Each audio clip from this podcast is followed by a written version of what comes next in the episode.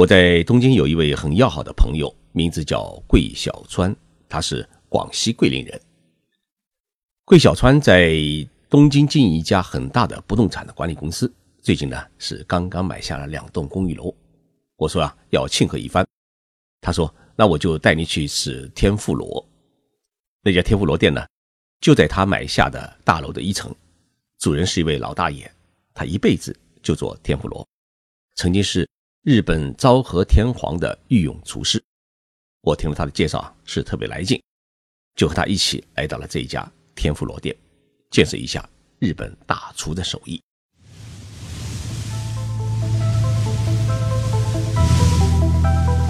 任你波涛汹涌，我自静静到来。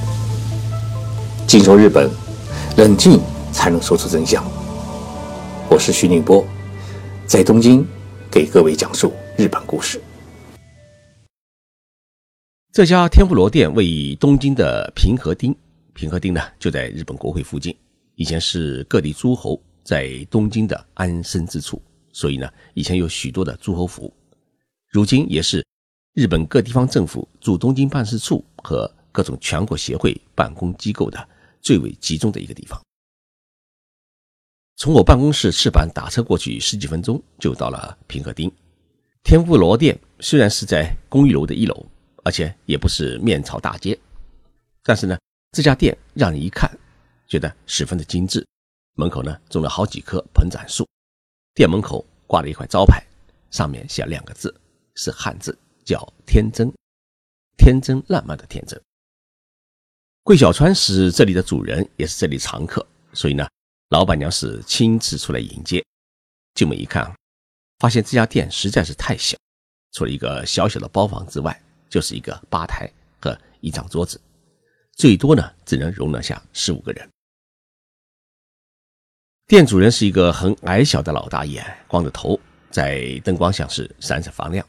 我发现，凡是在日本高级的寿司店或者天妇罗店里面的厨师啊，要不是理个寸头，要不就是光头。我们大爷为啥理了光头？他说。是为了防止自己头发掉落在天妇罗里面，光头干净，更能赢得客人的信任。交换名片以后，知道店主人名叫张三真荣，是香樟树的樟，一座山的山，天真的真，光荣的荣。今年是六十六岁，看上去是一个很敦厚的人。大爷有着非凡的传奇，他年轻时候啊，就来到银座最有名的天妇罗店天正。跟随老板当学徒，这一当呢就当了整整十九年。他的师傅名叫桥井电南，是日本很著名的一个天妇罗大厨，也是昭和天皇的御用厨师。昭和天皇想吃天妇罗时，就会派人把师傅呢请到皇宫里面现场去做。张坚先生刚开始的时候呢，是跟着师傅去皇宫当下手。师傅年纪大了以后啊。张三先生作为大弟子，就接替师傅去皇宫给昭和天皇炸天不辣。张三先生给我讲了一个故事，说有一次皇宫里面举行酒会，张三先生呢被叫到皇宫里面给客人们炸天妇罗，也就是日文当中的天不辣。当昭和天皇来到张三先生的油锅前时，张三先生是恭恭敬敬的把刚出锅的天妇罗呢双手递给了天皇。但是呢，昭和天皇端了盘子以后啊，他没吃，而是一直站在油锅前不动。张三先生感觉到很好奇，但是呢又不方便询问。昭和天皇一站就站了一分多钟，站在边上的皇后这才醒悟过来。天皇拿了一次性筷子，他不会用。皇后呢，把筷子拿过去，告诉他，这种一次性筷子需要搬开来才能用。昭和天王。笑着说了一句话：“哦，筷子原来是连在一起的。”天妇罗是日式料理中的油炸食品，用面粉、鸡蛋和水呢和成酱，将新鲜的鱼虾或者时令蔬菜呢裹上酱以后啊，放在油锅里面炸成金黄色，然后蘸上萝卜泥调成的汁，鲜嫩美味，香而不腻。据说天妇罗的名称啊，来自于葡萄牙语当中的一个 “labido”。这一个单词意思呢是快一点。十六世纪，也就是在中国的明朝时期，有葡萄牙的传教士传入日本，后来呢，开始在日本流行起来。幕府将军德川家康最喜欢的一道菜就是这种天妇罗。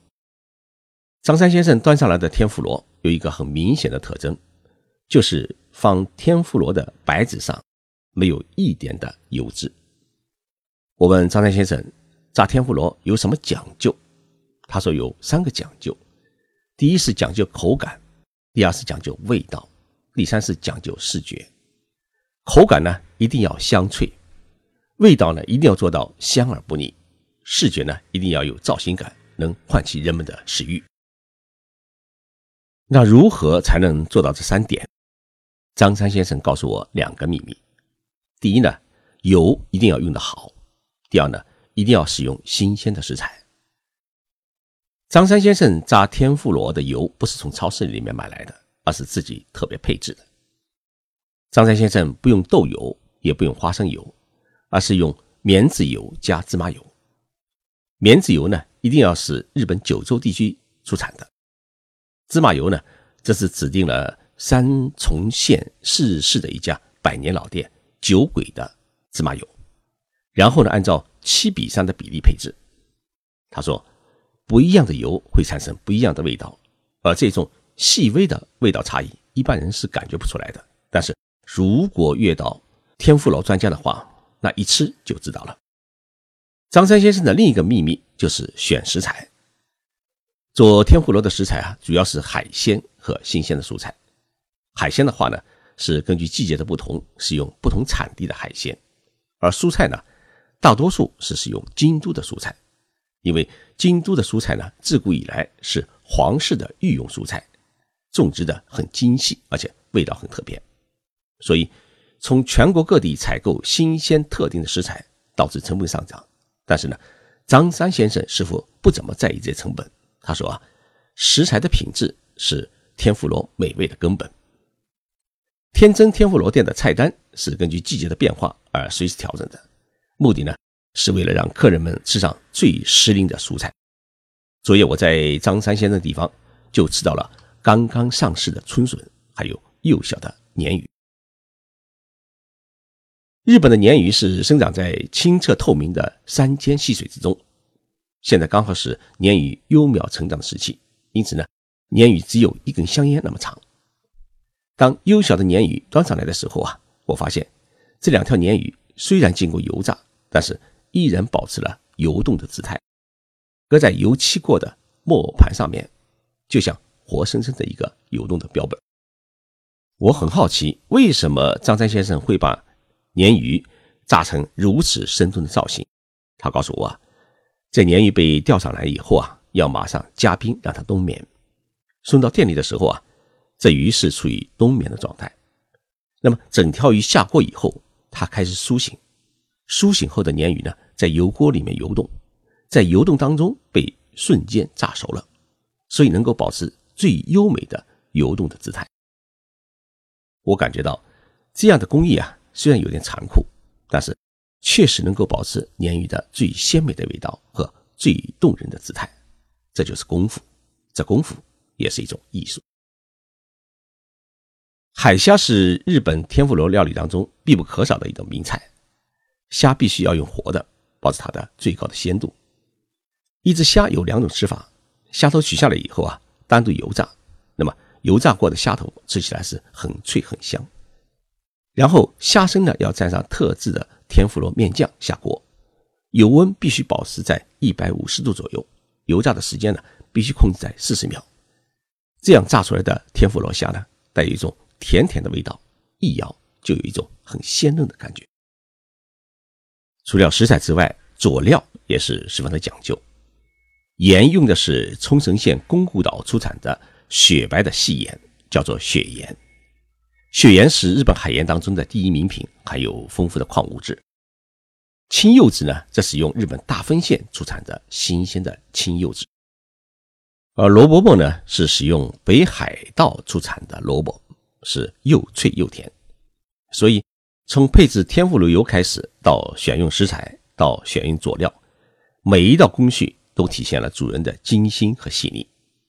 我问张三先生：“您是不是 A 型血型？”他笑着说：“是的。”日本呢，A 型血型的人比较多，追求完美成了日本人工匠精神的一种天赋。张三先生先后给我上了八道菜，最后一道菜呢是天妇罗虾段和天妇罗油渣拌起来的天妇罗饭。整个套餐的基本费用是一万五千日元，相当于九百块人民币。加上酒水和消费税等等，估计呢每个人至少得花两万日元。出门时，张三先生夫妇呢来送我们。张三先生从高中毕业以后，十八岁开始当学徒，当了十九年，自己开店呢又开了二十九年，前后加起来啊，炸天妇罗就炸了四十八年，整整半个世纪。而他的夫人呢，从开店的那一刻起，就时刻陪伴着丈夫。经营着这一家小小的天妇罗店，过着富昌富随的美好生活。这家店里面来过不少的名人，日本皇太子妃雅子在没有结婚前啊，是经常和爸爸妈妈一起呢来到这里吃饭。不少政治家和艺人也是这里的常客。正所谓店小名气大，酒好不怕乡声。如果大家想去品尝的话，得提前一个星期预约，不然会没有座位。张三先生的天妇罗店的故事我讲完了，我给大家呢发几张天妇罗料理和张三先生的照片。对了，他的照片的背后墙上挂的那幅虾的山水画是棋牌石老先生弟子画的，张三先生呢是特别的喜欢。节目最后我还要告诉大家一个好消息，我写的《日本人的活法》一书出版不到一个月呢，已经再版。第二版封面的字啊，已经由白色改成了金色。台湾和香港的出版社呢，已经要走了版权。不久啊，日本人的活法这本书也会在香港和台湾地区出版。谢谢大家一直以来对我的支持。虽然我这几天吃了不少的药，但是呢，扁桃腺炎还没有最后治好，声音呢还是有点沙哑。争取在下周三与大家再见时，能够恢复正常。我们下周三再见。